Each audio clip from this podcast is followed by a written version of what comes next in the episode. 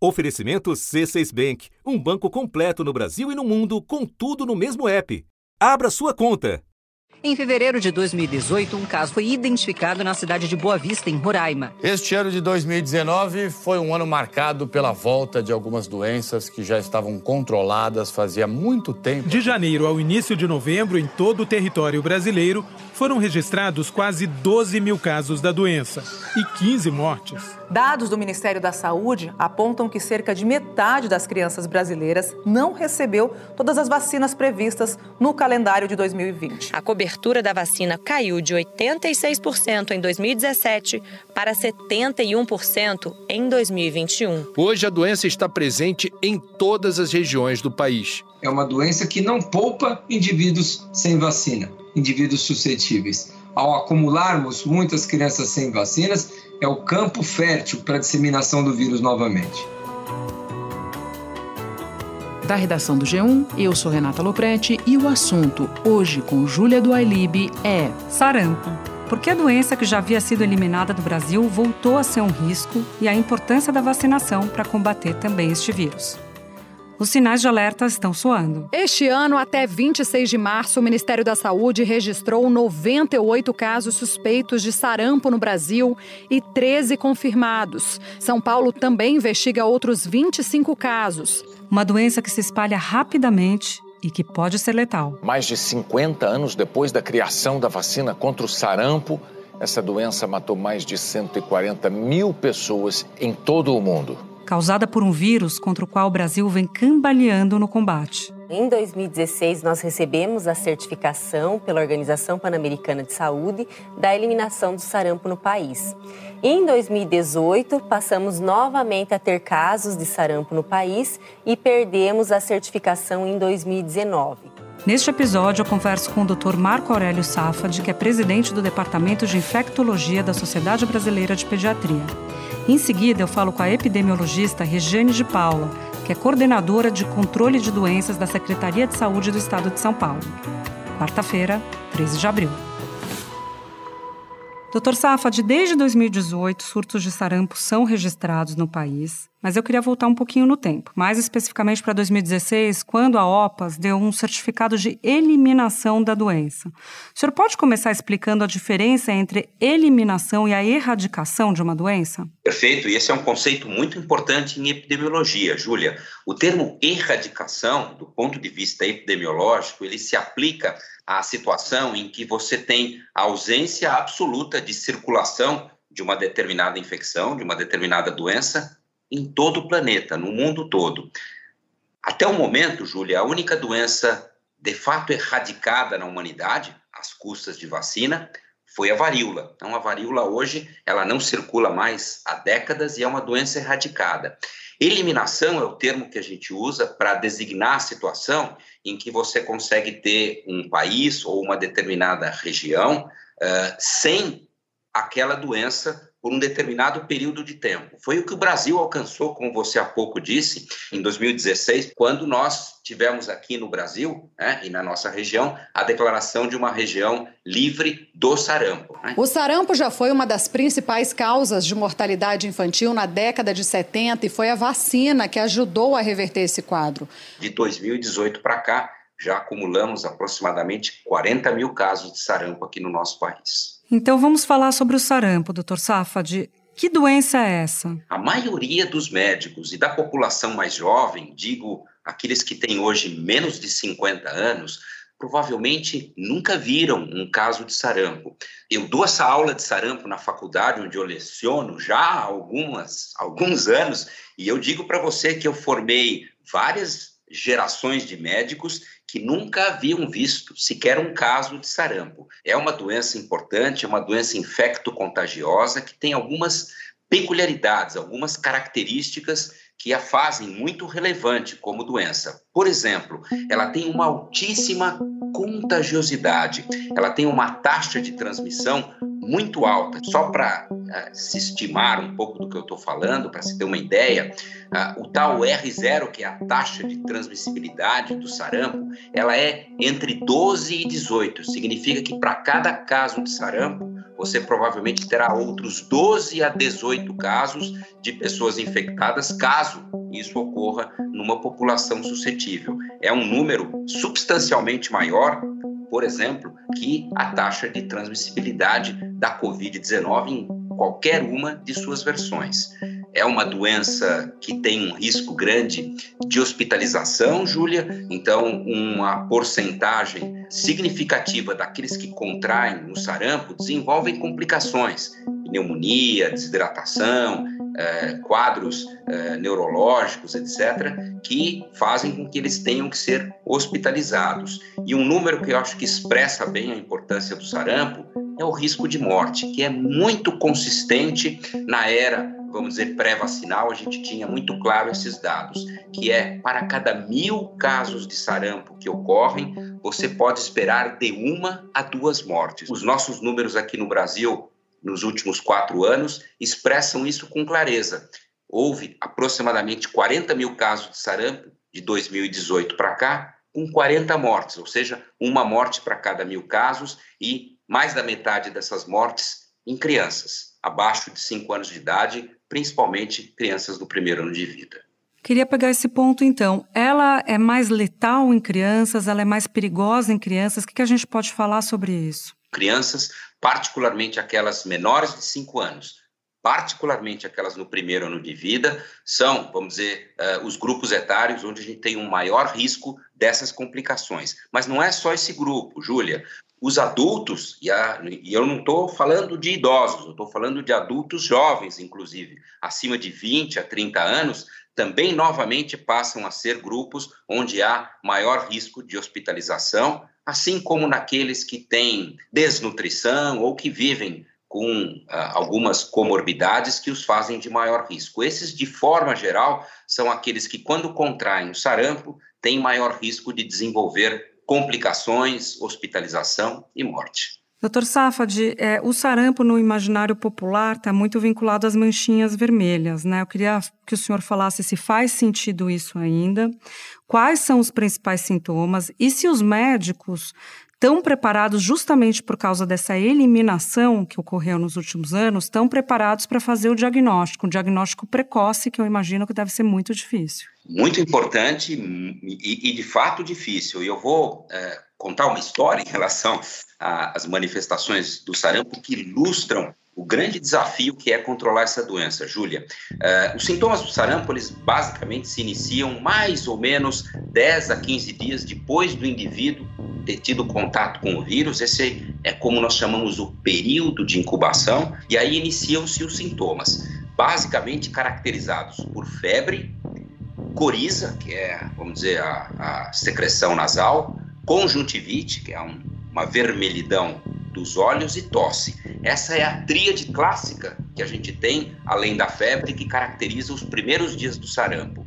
Após alguns dias com esses sintomas, febre, tosse, coriza e conjuntivite, só alguns dias depois, geralmente três, quatro dias depois, é que vão surgir uh, as manchas vermelhas pelo corpo, né? o que nós chamamos de exantema, que são aquele grosseiro né, avermelhado que surge no corpo, que é o que permite que o médico faça o diagnóstico do sarampo. O sarampo ele é uma doença viral aguda altamente contagiosa e potencialmente grave, como sequelas permanentes, surdez, cegueira, além de pneumonias, infecções de ouvido e a, o fator da desnutrição também se torna importante. O que eu quero dizer com isso? Que nessa fase que precede o aparecimento dessas manchas, onde o indivíduo tem febre, coriza, tosse, conjuntivite, são sintomas, Júlia, comuns a diversas outras doenças, indistinguíveis de outras doenças. Então, é um período que o indivíduo já está transmitindo o vírus a quem está ao seu redor, sem imaginar que aqueles sintomas se tratam de sarampo. Então, quando surgem as manchas, que é a ocasião em que, de forma geral, a gente tem de fato a possibilidade do reconhecimento do, do diagnóstico do sarampo, ele já estava aproximadamente há três, quatro dias transmitindo o vírus a quem estava ao seu redor. Quando surgem as manchas, ele ainda persiste transmitindo o vírus, geralmente por mais quatro dias. Então, é um período longo eh, de transmissão. E em relação à sua segunda pergunta, se os médicos estão de fato prontos para fazer o diagnóstico, eu diria que os médicos da minha geração, né, que viveram um período onde ainda havia sarampo, etc., eles conhecem né, é, e sabem reconhecer um sarampo. Os médicos mais jovens, evidentemente, precisam de treinamento para que se é, fiquem aptos, de fato, a reconhecer essa doença, para reconhecer o sarampo, porque é crucial o diagnóstico precoce para que você possa exercer as medidas de isolamento nesse paciente, a orientar esse paciente no sentido de que ele não eh, contribua mais tempo ainda né, na cadeia de transmissão da doença na comunidade. Bom, doutor Safad, a gente está falando da volta do sarampo, isso tem tudo a ver com a baixa cobertura vacinal, que tem a ver com fake news, que alimenta movimentos anti-vacina. E no, nos anos 90 teve uma, uma informação que acabou atingindo em cheio a discussão sobre a tríplice viral, né? O movimento anti-vacina, especificamente em relação à tríplice viral, que era um artigo que falava de uma correlação entre o autismo e a vacina. E isso foi derrubado há muito tempo pela comunidade científica, mas ainda de tempos em tempos reaparece. Eu queria que o senhor falasse como a vacina é segura e como isso é mais uma fake news emblemático, né? essa história, no sentido que ela é, expressa com muita clareza o prejuízo que é, não só notícias mentirosas, mas levianas. Né? Então, você está citando um estudo que foi publicado numa revista de alto impacto é, de indivíduos que estabeleceram à época, na década de 90, que haveria um risco de autismo associado à vacina de sarampo. Isso se comprovou ser um, uma fraude Uh, os autores desse artigo fraudaram os dados, incluíram dados que não eram verdadeiros, houve uma retratação de quase todos os autores desse estudo, que se retrataram, assumiram que eles fraudaram os dados, mas é, aquela história, depois que o estrago está feito, é complicado. Os índices de vacinação no Brasil despencaram na última década. A tríplice viral, por exemplo, contra o sarampo, cachumba e rubéola, passou a registrar índices de cobertura insuficientes desde 2017. No ano passado, a cobertura em todo o país da primeira dose da tríplice viral ficou em 71% e a da segunda dose foi de 50%, bem abaixo do esperado, que é de 95% do público infantil. A baixa cobertura vacinal não é um fenômeno isolado do Brasil e são muitas as causas. As mais importantes, segundo os especialistas, são a pandemia, o relaxamento das pessoas diante do desaparecimento das doenças, a pouca atenção dispensada por alguns governos às campanhas de vacinação e a divulgação de fake news por parte de grupos anti-vacina. A gente, de fato, teve sim um prejuízo muito grande, isso contribuiu para baixar as coberturas. E, Júlia, eu acho que aqui vale uma mensagem que expressa a importância e a relevância de uma vacina como a do sarampo.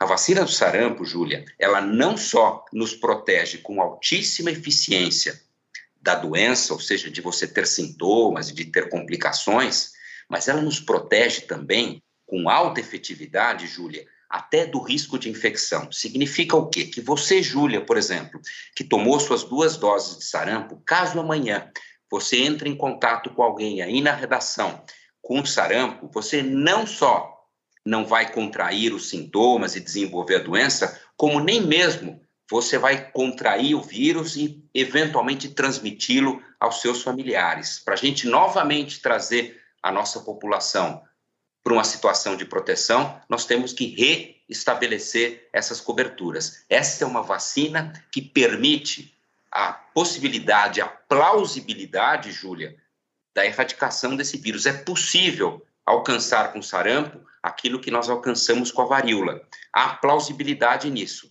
mas claro, para isso, a gente precisa de novo resgatar as altas coberturas e não adianta só o Brasil ou só um outro país fazer isso. Isso tem que ser feito de forma global, de forma mundial, e se fizermos isso, é possível né, erradicar também essa doença. Tá certo, doutor Safad. Muito obrigada pela sua presença aqui no assunto e até uma próxima vez. Sempre um prazer conversar com você, Júlia. Eu que agradeço a oportunidade. Forte abraço. Me espera que eu volto já já para conversar com Regiane de Paula. Com o C6 Bank, você está no topo da experiência que um banco pode te oferecer. Você tem tudo para sua vida financeira no mesmo app, no Brasil e no mundo todo. A primeira conta global do país e atendimento personalizado além de uma plataforma de investimentos em real e dólar com produtos exclusivos oferecidos pelo C6 em parceria com o JP Morgan Asset Management. Quer aproveitar hoje o que os outros bancos só vão oferecer amanhã? Conheça o C6 Bank. Tá esperando o quê? C6 Bank.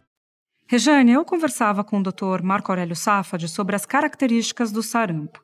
E com você eu quero me deter no processo de prevenção o que deu de errado para uma doença que foi considerada eliminada agora ter voltado? Também queria saber especificamente sobre as crianças. As crianças não estão sendo vacinadas como eram no passado recente? A principal causa são baixas coberturas vacinais. A gente observou a reemergência do sarampo globalmente no período de 2017 a 2019, inclusive no Brasil. É, então, a baixa cobertura vacinal faz com que a gente tenha a transmissão do sarampo em todo o território. Então, é muito importante a conscientização dos pais e responsáveis sobre a importância da imunização de rotina e não apenas em um momento epidêmico ou pandêmico, como atual. E é fundamental a rotina, a vacinação de rotina, para que a gente possa proteger as nossas crianças. Você falou do momento epidêmico, né? Como a pandemia de Covid agravou esse cenário? Nós tivemos um primeiro momento em que houve uma redução do número de casos, principalmente em 2020, porque nós estávamos num momento de isolamento social, as crianças estavam em casa, é, todos estavam usando máscaras. Então, como a gente fala de um vírus respiratório, em 2020 a gente teve uma diminuição do número de casos e em seguida a gente tem um aumento desse número de casos de sarampo exatamente por conta dessa não cobertura vacinal. É muito importante que a gente tenha atinja a meta de 95% das crianças de 6 meses a 5 anos vacinadas, porque com isso a gente ganha uma imunidade coletiva. Quando isso não acontece, o vírus transita, ele vai ser mais transmissível em toda a população, principalmente nas crianças. Bom, então vamos falar de 2021, né? Que a cobertura para a tríplice viral, que é sarampo, cachumba e rubéola, chegou a 50,1% se a gente se considerar a segunda dose, né? Me parece uma cobertura bastante baixa em face dos percentuais até que você citou. Em São Paulo, é, teve pelo menos um caso já confirmado nos últimos dias e a cobertura vem caindo no geral, né? Não só da tríplice viral que, que o governo está pensando em fazer para tentar reverter esse cenário? Quais mecanismos que o governo tem, inclusive, para lutar contra as fake news, que são né, um grande problema para você conseguir fazer com que as pessoas se vacinem? Né? A gente viu, acompanhou o caso aí da, da vacinação da Covid. O tema da vacinação da Covid ele foi discutido com toda a sociedade. E a fake news ela veio de forma muito grande para que nesse momento que a gente precisa tanto falar do que a ciência está colocando, a gente possa combater a fake news mostrando exatamente aquilo que é a vacinação, a importância da vacinação, não só da Covid, como a importância da vacinação da rotina. Então, é muito importante nesse momento continuar essa discussão, nesse momento oportuno, com toda a sociedade, para colocar que a rotina, não só da vacina do sarampo, mas como de todas as outras vacinas que estão na rotina, são fundamentais para essas crianças. Começou em todo o país campanha nacional de vacinação contra a gripe e também contra o sarampo. A campanha vai incluir também a vacinação contra o sarampo, que teve uma baixa procura em 2021 só 72% do público-alvo tomaram a vacina. Qual é o grande objetivo da campanha da vacinação contra o sarampo? É interromper a circulação ativa uh, do vírus do sarampo no país, minimizar a carga de doença, proteger a população, além de reduzir sobrecarga sobre os serviços de saúde em decorrência de mais esse agravo. A partir do dia 3 de maio, o governo começa uma campanha nacional para imunizar crianças de seis meses a menores de cinco anos. E o que eu acho muito importante a gente colocar é que a gente tem um fenômeno, e hoje um pouco a gente discute muito sobre isso, que é o fenômeno de eu não vi como pai a doença, eu não vi sarampo, eu não vi cachumba, eu não vi a rubéola. Então eu imagino que essas doenças elas não estão circulando. Realmente elas não estão porque eu, enquanto pai, mãe, fui vacinado. Então, o que hoje eu coloquei até é, é, que era muito interessante é que a gente faça um movimento de buscar a nossa carteira vacinal, conversar como pais com quem nos levou para tomar a vacina, para que a gente saiba a importância que teve essa vacinação. Então, se eu busco, e esse é um grande desafio, Júlia, se eu busco, né, é, a minha carteira vacinal, e isso é uma coisa que a gente sabe como pai, como mãe, está guardada com a gente. Se eu busco essa informação e eu passo essa informação para esse meu filho que tem um neto agora, é um filho, né, é um jovem adulto, é, ele, eu combato essa fake news passando uma informação muito fidedigna que está dentro da minha casa. Mais do que o Estado, mais do que tudo aquilo que a gente faz, é muito importante que a gente resgate algo que está dentro do nosso coletivo e que está dentro da nossa casa. O que foi que você, minha mãe e meu pai fizeram para que eu não tivesse sarampo, cachumba, rubéola ou poliomielite? Então vamos lá, Regiane. Quem não tem a carteira de vacinação ou não lembra se tomou, não tem a carteira e não lembra se tomou a vacina. Pode chegar num posto, numa UBS aqui em São Paulo e ser vacinado, só chegar, se apresentar da carteira de identidade? Como é que funciona esse processo? Isso é muito importante. Se eu, adulto, não tenho a minha carteira vacinal, não, não tive sarampo e não sei se tomei a vacina, existe uma rotina que está para além dessa campanha que nós estamos trabalhando agora. Então, na rotina, a pessoa que está na unidade básica de saúde, na sala de vacinação, essa pessoa vai te informar e vai te vacinar se necessário for. Então, todos os dias, é, essa rotina acontece em todas, no estado de São Paulo e mais de 5 mil pontos de vacinação. Isso é muito importante, independente da campanha que está sendo colocada em curso nesse momento. Então, pode-se procurar sim uma unidade básica de saúde. Se eu não tive a doença, eu posso ser vacinado independente da campanha. Por isso que nós chamamos de rotina. E as crianças? A campanha, as crianças que têm de seis meses a cinco anos são as crianças que são vacinadas, né? Tomam as duas primeiras doses. Se os pais não deram nesse intervalo, podem dar vacina depois? Aí ah, essa avaliação pode ser feita pelo pediatra, mas na unidade básica de saúde, na sala de vacinação, isso também vai ser olhado com muita tranquilidade. Sarampo, cachumba e rubéola é fundamental na rotina. Rejane, muito obrigada pela sua participação aqui com a gente e até uma próxima vez. Muito obrigada, Julia. Acho que era isso e acho que esse momento ele é muito oportuno para que a gente possa discutir a vacinação de rotina em todo o estado de São Paulo, no Brasil e fortalecer cada vez mais essa vacinação para que a gente tenha menos doenças e menos crianças aí com problemas e com sequelas de doenças que são preveníveis por vacinas. Um dos áudios que você ouviu neste episódio é da TV Brasil.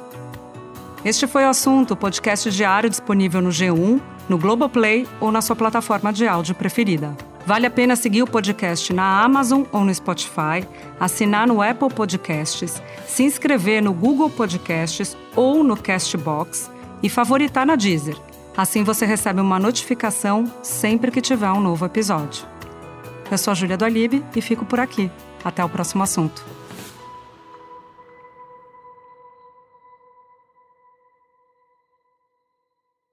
Você no topo da experiência financeira que um banco pode oferecer.